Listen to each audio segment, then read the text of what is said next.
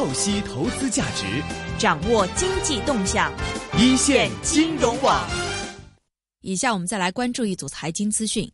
外汇市场的监管近期也是更加严格。本周一，外管局网站指出，今年将加强外汇市场的监管，严厉打击外汇违法和违规行为，以维护我国的国际收支平衡。与此同时，还将增强政策透明度，推动金融市场继续对外开放。此外，值得注意的是，根据媒体的测算，中国央行与商业银行进行的外汇远期交易将迎来到期高峰。未来三个月内，预计即将到期的近四百亿美元空头头寸是否续作，将成为中国外汇储备和离岸人民币流动性面临的重要变数之一。上周，美国总统特朗普再次炮轰中国操纵货币，也让市场再次对贸易战的可能性提高了警惕。而最新的信号是，特朗普政府正在寻求 WTO 贸易争端的替代性方案，迈出了离开这个美国一手帮助打造的贸易组织的第一步。那么，四月份特朗普政府把中国定义为货币操纵国的可能性有多大？让我们一起来听听东方证券首席经济学家邵宇的分析。呃，考虑到最近这段时间，这个川普的表态还是非常激烈的，所以他可能会动用这个财政部的力量，使得中国成为一个呃货币操纵国。我觉得这个大概概率呢有接近百分之三十到四十，所以恐怕也不多不做一些准备，就是究竟怎么样去接触他的核心的团队，包括来进行一些这个条件的洽谈等等。至于美国脱离了 WTO，又会对全球贸易、对中国造成什么影响呢？我们继续来听邵宇的观点。呃，那就是无法想象的一个巨大的变化。呃，回想到一九三零年代，美国是出台了这个 smooth holy 法案，那它使得全球向美国输出的产品都加了百分之三十几的税收，然后就没有国际贸易了。同时呢，大家都陷入到了萧条和衰退过程中。呃，这是一个关键的时间窗口，就是大家还是希望能够中国跟美国能够坐在一块儿，来确定一个这个合作的框架，避免相互毁灭，以及对这个整个世界形成呃无可避免的这种巨大的冲击。海关总署近日发布，今年年内将完成全国通关一体化改革。与此同时，海关进出口邮储物品信息化管理系统未来将在全国推广使用，以解决国际邮包滞留时间长等问题。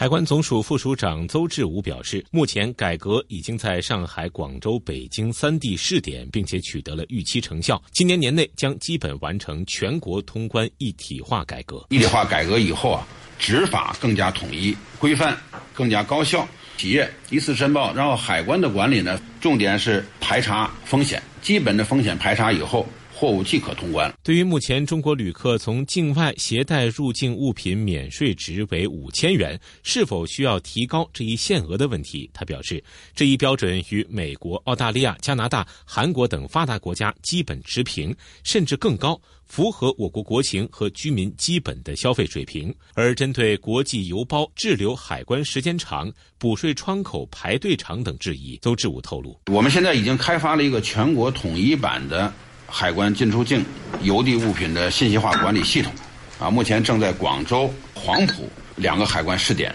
下一步呢将在全国推广使用，缓解通关的压力。三月一号，人力资源和社会保障部在国务院新闻办召开新闻发布会，人社部公布了去年我国城镇新增就业一千三百一十四万人，超额完成一千万人的就业目标，城镇新增就业连续四年超过一千三百万人。人社部表示，这是城镇新增就业连续四年超过一千三百万人，同时城镇登记失业率、调查失业率都保持在比较低的水平。四季度末，城镇登记失业率为百分之四点零二，低于百分之四点五的年度调控目标。人力资源和社会保障部部长尹卫民指出，去年 GDP 的增速是百分之六点七，经济总量超过了七十四万亿。由于经济这个蛋糕做大了，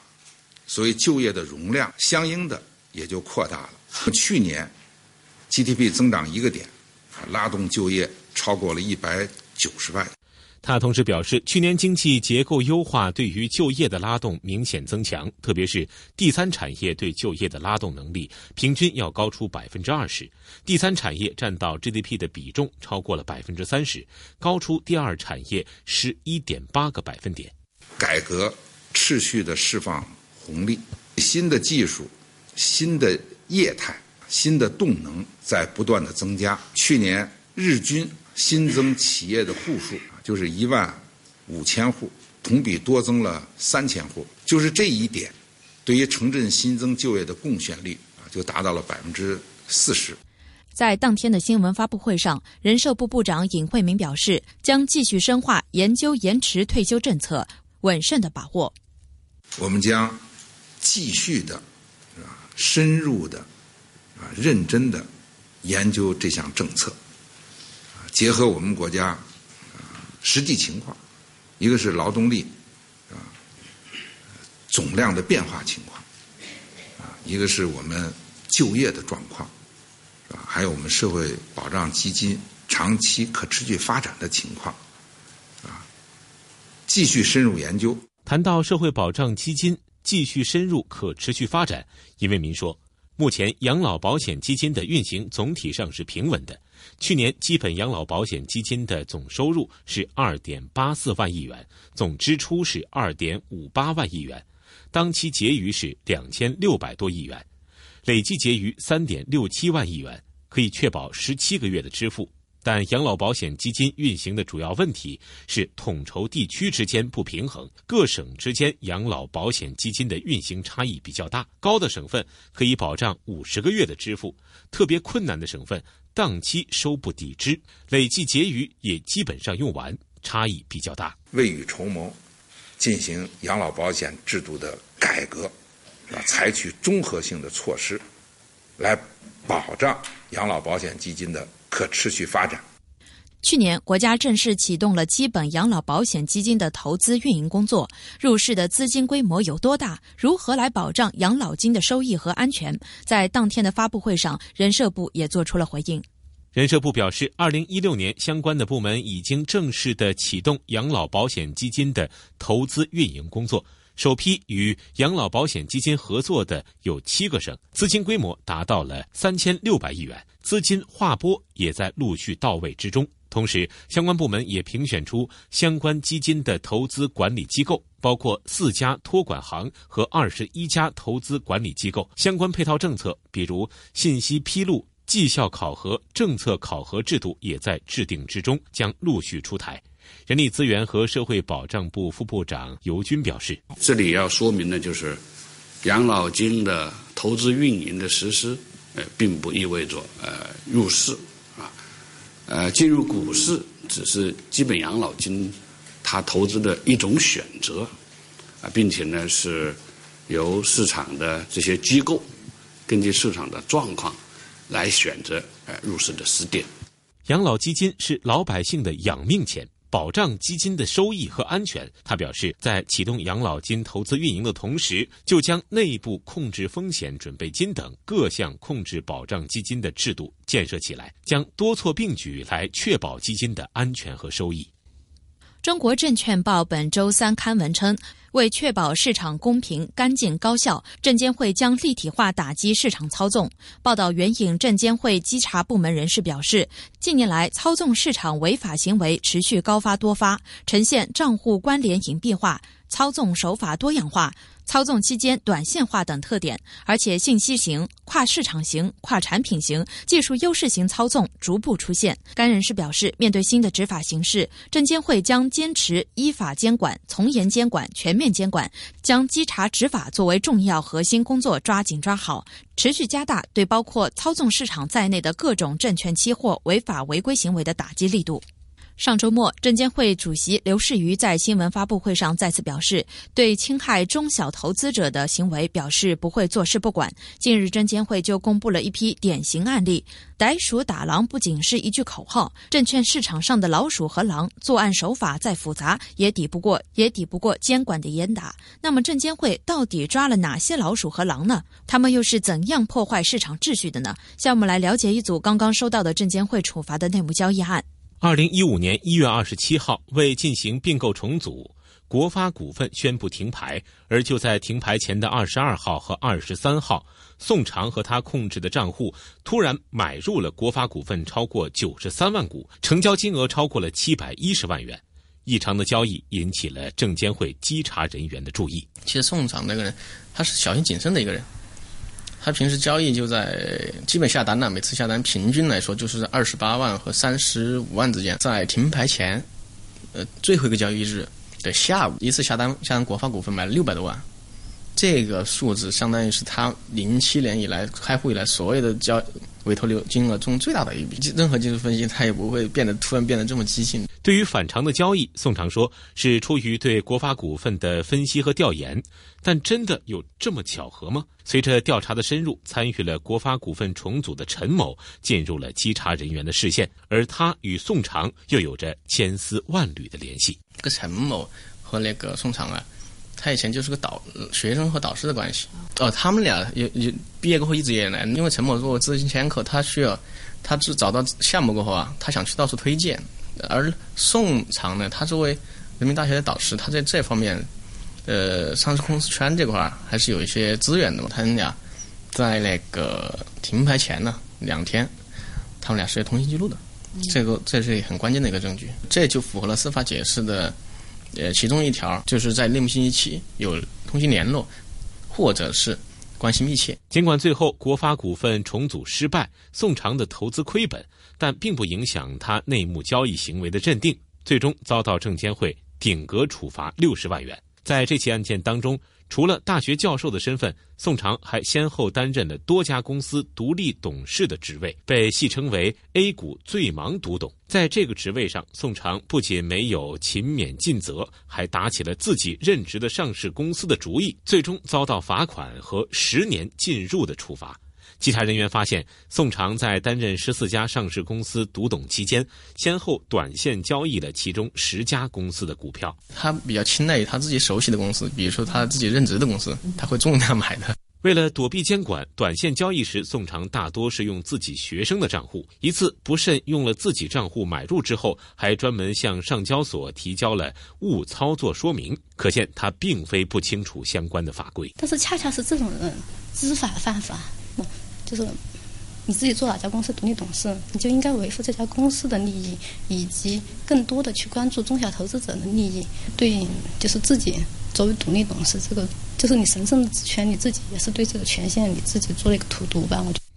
宋长的内幕交易最终以亏本结束，虽然影响了市场秩序，好在没有给其他投资者带来经济损失。但是接下来证监会公布的这起操纵案，却是实实在在侵害了广大中小投资者的合法权益，而且非法获利超过三个亿。二零一五年七月到八月间，正值股市异常波动，然而有一只妖股特力 A 却是一路逆势上涨，在不到一个月的时间里上涨了三倍多。证监会稽查人员告诉记者，这背后暴力拉升股价的推手就是本案的主角中心富盈和吴俊乐。呃，双方合谋，然后呢，通过他这个呃资金优势、呃持股优势，然后进行这个连续交易。在涉案期间买入特列金额超过这零点五亿元的有十二个交易日，超过一亿元的有六个交易日，最高的一天成交金额二点四六亿元。占市场成交金额的百分之三十三点二四，它这金额是比较大的。除了靠买买买哄抬股价，双方还频繁的在各自账户之间买卖特例 A，虚增交易量，造成市场虚假繁荣的假象，吸引中小投资者跟风买入。账户之间互相交易成交，嗯，它这个成交量占整个市场的，嗯，啊，比如百分之五有五个交易日。最高能达到百分之十五，相对而言比较高的比例。股价飞升之后，就到了他们割韭菜之时。中心富盈和吴俊乐又用同样的方式操纵得利，最终获利超过三亿元。对于操纵案而言，这起案件的手法没有什么新花样。中心富盈和吴俊乐之所以敢用这种传统的手法触碰监管红线，还有一个很重要的原因，就是他们给自己穿上了另一层保护衣，那就是伞形信托。这种隐蔽的方式也给案件的调查增加了障碍。证监会稽查人员表示，但这个信托产品里边呢，呃，不仅仅是就是说一个人在用，它这里边又分成了这个几个甚至是多个这个子账户，相当于就是把账户隐藏起来。你只有这个呃到了这个呃信托公司，然后到了他这个操作的地点。然后这个询问了相关当事人，才能进一步确定哪些子账户是他来控制的。稽查人员通过大量的稽查交叉数据对比，最终发现中心富盈和吴俊乐在多个信托计划当中使用了三十三个账户，其中大量都是借用了他人的名义。账户越多，你需要证明更多的账户为同一主体或一个合谋主体来控制，这个难度就会上升。而随着大数据的广为应用，即便实在三十三个账户的背后，违法违规行为依然无处可藏。就是中信富盈公司和这个吴俊乐这个集中交易这两只股票，呃，在同一天交易同一只股票有三十八次，在所控制账户之间交易有三百八十九次，其中呢以同样价格、同样数量交易的有七次。在事实证据面前，最终吴俊乐承认了他与中心富盈存在合谋共同交易的行为。如果说刚才这两起案件都是知法犯法，那么证监会公布的另外两起案件，则是对法律法规不了解，或者说是不重视而引发的。昆明机床在披露一则股权转让的公告时，疏忽遗漏了三个月自动解除的条款，直到三个月期满转让即将失败时，才匆匆的披露，导致了当天股价下跌超过百分之八，给投资者造成了不必要的损失。参与股权转让的各方都没有及时更正错误。除了上市公司，其他这些主体，包括大股东，包括这种你你收购方吧，你包括中介机构，就是。都应该都应该就是相应的有一个提高一下自己的这个信息披露意呃这个意识，就是严格的履行你的这个信息披露义务。而在内幕交易平台发展案中，当事人对相关法规的无知更是让稽查人员不可思议。夏雪等人都是平台发展的中高层员工，在参与公司重大项目期间，多次买卖公司股票获利，并毫无忌惮地使用了本人账户。我们给这个夏雪等人送这个调查通知书的时候啊，他当时反映出出来的表情啊，不是这个惊慌，反而是一种这个惊讶。这个言语中啊，也透露出来这个一些诧异和不解，呃，一直在说，就是说这也算内幕交易吗？这个东西就体现了他这个这些人啊，法律意识相对淡薄。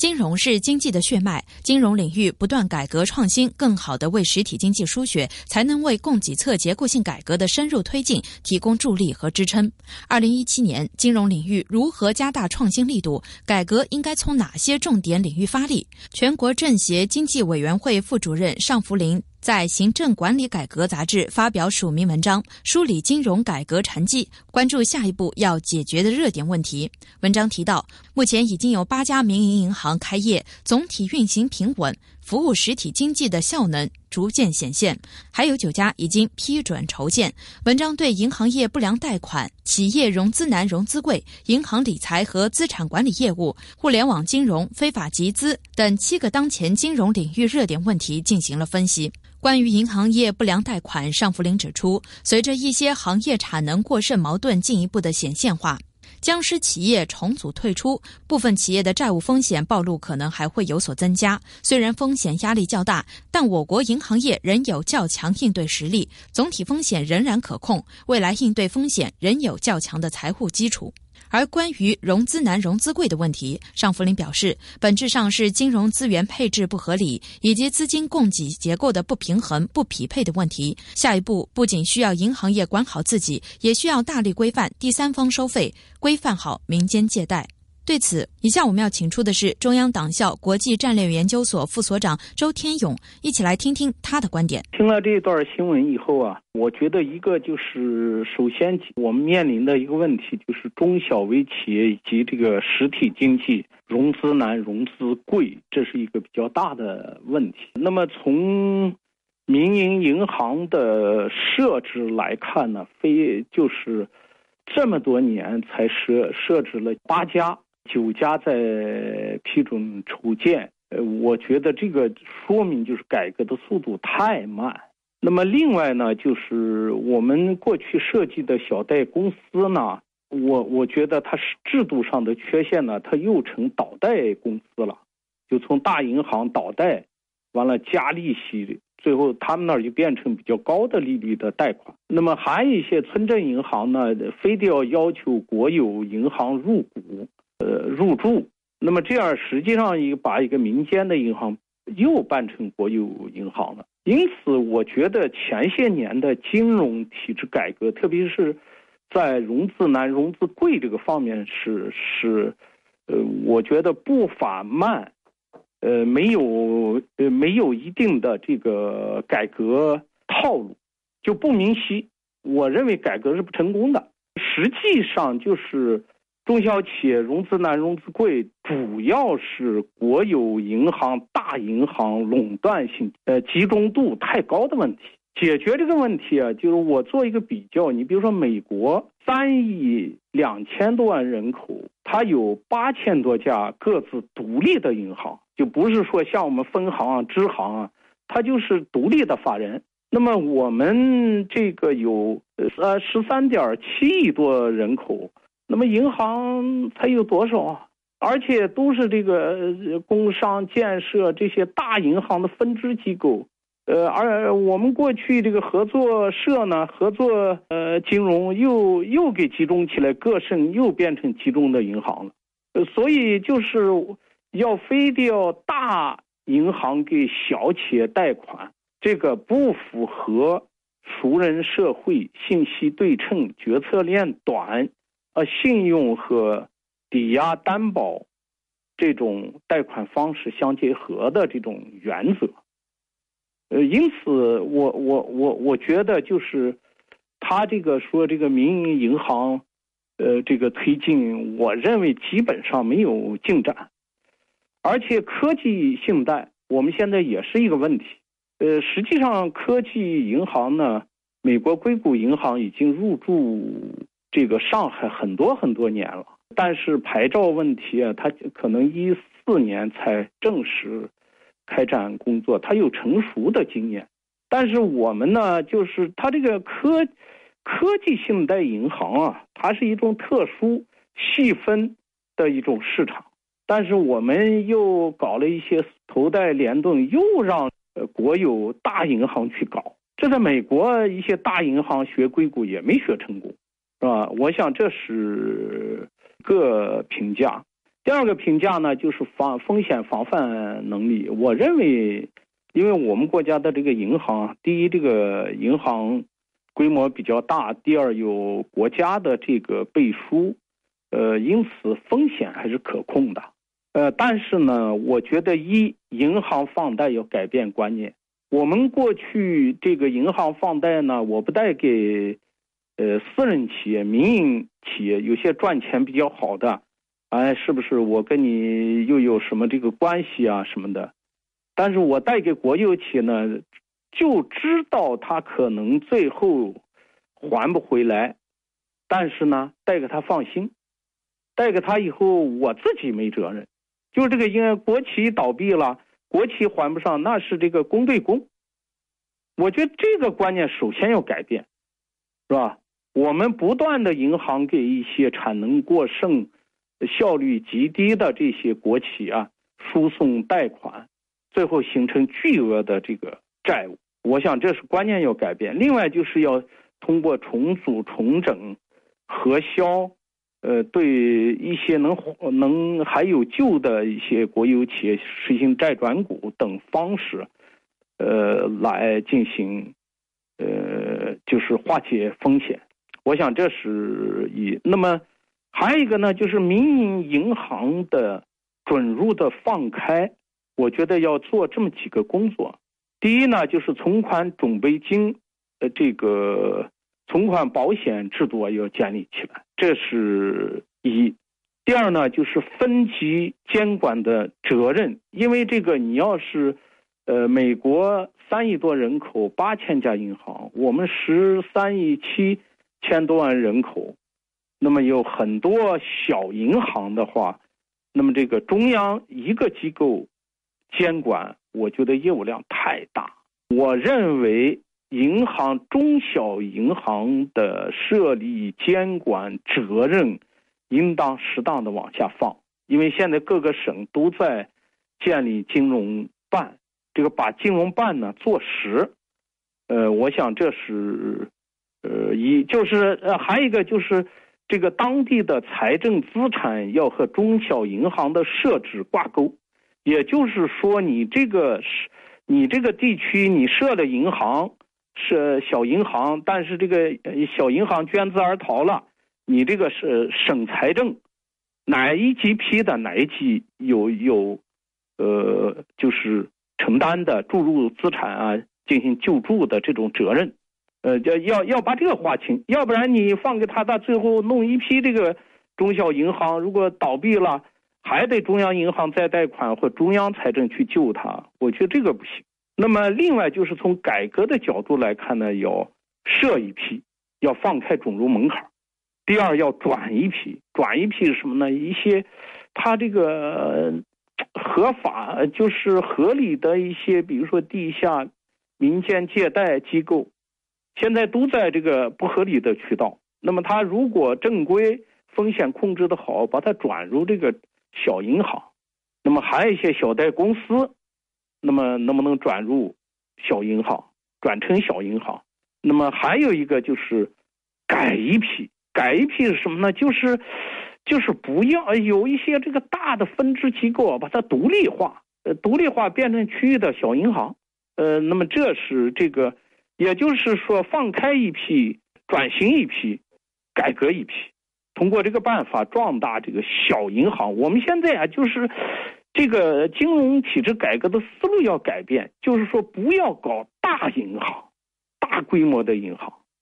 是吧？呃，这个我们现在一搞就是搞大规模的银行，它最后不可能给小小企业贷款。嗯，再一个就是要要民营。是是，不要一一设银行就要国有银行去参股，那么这又搞成国有银行。我想这是。那么另外提到这个互联网金融的监管要逐步的加强问题，我我觉得从现在互联网金融出事儿的情况来看呢，风险来看主要是平台，要要进行平台的审查机制，呃是吧？呃有些 P to P 啊，呃什么等等这个。电子商务平台啊，这些呃呃，因为它和金融结合嘛，所以平台要管起来。呃，这是一。第二呢，就是保证金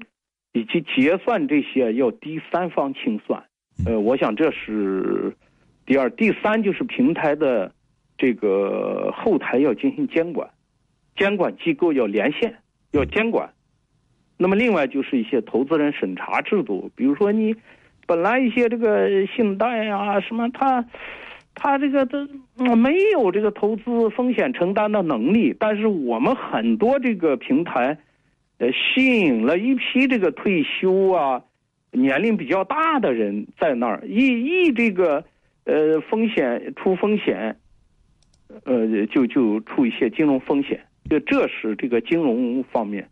继备案登记政策出台之后，网贷行业迎来了又一细则出台。近期，银监会正式发布了网络借贷资金存管业务指引。根据这一指引的要求，P2P 机构在完成备案之后，需要进行资金存管，存管人很明确的限定在了商业银行，同时强化了存款人免责条款，不对借贷行为保证担保，不承担借贷违约责任。对于这一问题，我们以下请出的是国务院发展研究中心金融研究所研究员吴庆的分析。从这次的网络借贷的资金存管的这个指引出台，我认为是对网络借贷这个行当的一个推进啊，这个行这个行业会变得更好。但是呢，这个行业虽然变得更好了，但还不够好，还需要这个继续努力。我讲简单讲三点吧。第一点就是这个行当现在的状况；第二点呢，讲指引出台以后能够带来的变化；第三点呢，讲以后可能还会发生的事情。那么我们还和我们还需要做的事儿。呃，之前我们也讲过，这个网络借贷啊，在一两年之前，呃，就已经出现了这个发展的呃过大过量啊，啊投资过多，呃平台数量太多的状况。呃，我们讲这个网络借贷啊，它是具有这种叫做自然垄断性的，很可能在中国这么大的这个市场当中，呃，未来大的平台不超过十家，未来能够生存的这个。呃，能生生存下来的这个平台不会超过这个两位数，不会达到三位数。可是我们，呃，我们统计的这个网络借贷的平台有两三千家，都还未必统计的很全面，呃，而且这个数字还在不断的增加。所以这些这个我们说这个这个行业啊，从平台数量来说，已经发展的太多了。这个在一两年前已经出现了。另外一个问题呢，就是在这个行业这个规则没有跟上。啊，无章可循，啊，那么在这种情况下的话，他又从事的是金融，呃呃或者准金融的业务，于是呢，就出现了鱼龙混杂的这种情况。用经济学家讲的这个讲的故事来说的话，这个阿克洛夫曾经讲过一个旧车市场上发生的这个故事，就很像我们这个呃网贷行业当中发生的事情。那么用听众比较熟悉的话来讲，我觉得把可以把这个故事分作两个小的故事，一个故事叫做劣币驱逐良币，另呃另一个故事呢，呃也是我们熟悉的一句古话，说是一粒老鼠屎就坏了一锅汤啊。有一些不良的这个平台，啊，在这个在市场上头出现，而且呢，我们这些呃这些投资人这些呃老百姓无法分辨它，所以干脆。呃，就不去和他们打交道，于是这个行业，呃，整体的发展也受到了影响啊。这是在这个呃，在这个我们监管啊，呃，这个呃，对这个网络借贷的监管实施之前出现的情况。呃，那么这个网络借贷的资金存款指引这次发布的这个规则，是加强监管当中的一个环节。呃，这个环节呃，就是这次公布的这个指引啊，呃，它会。促进一啊，就是大批的这个 P to P 的平台会退出市场，这些平台本来就会退出市场，呃，这个规则的出现呢，会加速他们退出，这种加速的退出是个好事啊，他们退出是好事，加速退出呢，就是这个好事来的早一点，呃，他们退出了以后，那么剩下来的这些网络借贷的平台就有可能做得更大，有可能做得更强。呃，有可能风险呃控制得更好，呃，那么从就是我们呃我刚才讲的那两个故事，我们把劣币驱逐出去了，那么良币能够呃能够发展的更好，把那颗老鼠屎这个排除了以后，这一锅汤就变得能喝了，那么那个老百姓就能够享受到这个好处，这是现在呃这个这个规则出台以后能够带来的好处。但是呢，第三点呢，我也要讲，就说这个这个事情虽然是个好事，但是呢，呃，有了这个指引以后，也还没有万事大吉。因为这个存管啊，资金存管这个事儿也是有技术含量的。如果做得好，能够把空险风险控制的足够的小；但是如果做得不够好的话，那么现在我们看到的 P to P 平台发生的这种侵占啊、呃挪用啊，甚至卷款跑路啊，呃。